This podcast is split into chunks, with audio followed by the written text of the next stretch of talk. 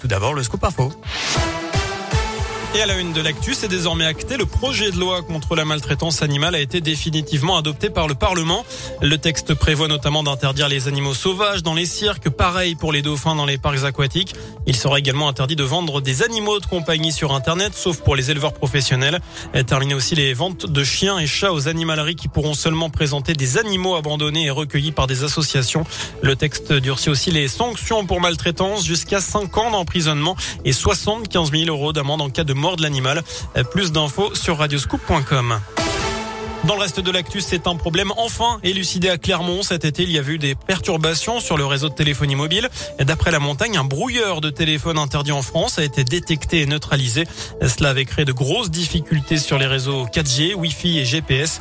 Le boîtier se trouvait dans le tiroir d'un meuble TV. Absent au moment de cette découverte, son propriétaire a ensuite expliqué l'avoir utilisé pour empêcher ses voisins de se connecter sur son réseau Wi-Fi. Une théorie qui laisserait les enquêteurs pensifs. Elle doit être versée à 30 38 millions de Français. L'indemnité inflation de 100 euros a été retoquée la nuit dernière par le Sénat à majorité de droite. Mais c'est bien l'Assemblée nationale qui aura le dernier mot. On assume la mesure. Voilà ce que dit le porte-parole du gouvernement Gabriel Attal.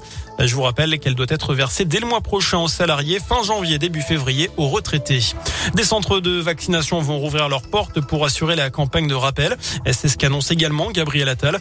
Quant à la vaccination des enfants de 5 à 12 ans, une décision sera prise en début d'année prochaine, alors que la cinquième vague est bel et bien là. Depuis deux semaines, le nombre de contaminations progresse très rapidement, de l'ordre de 40 à 50% par semaine.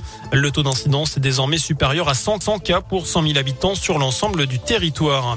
Une appli pour signaler des situations de harcèlement, un accueil renforcé pour les victimes ou encore une expérimentation pour sensibiliser les élèves de 6e au numérique. Emmanuel Macron l'a annoncé tout à l'heure, une série de mesures à l'occasion de la journée nationale contre le harcèlement scolaire. Elle touche eh bien près d'un enfant sur dix en France.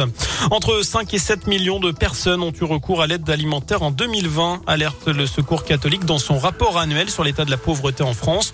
Leur niveau de vie médian s'établit cette année à 537 euros, soit 6 euros de moins par rapport à l'an dernier. Un chiffre qui reste bien en dessous du seuil de pauvreté fixé à 1063 euros.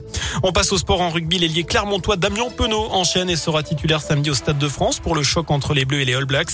Match de clôture des tests de novembre. À noter qu'il a été titulaire lors des dix derniers matchs des Bleus et n'a été remplaçant que lors du match d'ouverture du dernier tournoi Destination en Italie.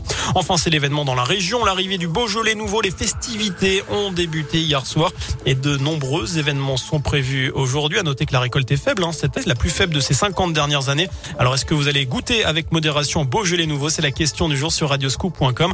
Vous avez jusqu'à 19h pour répondre. Prochain rendez-vous avec euh, la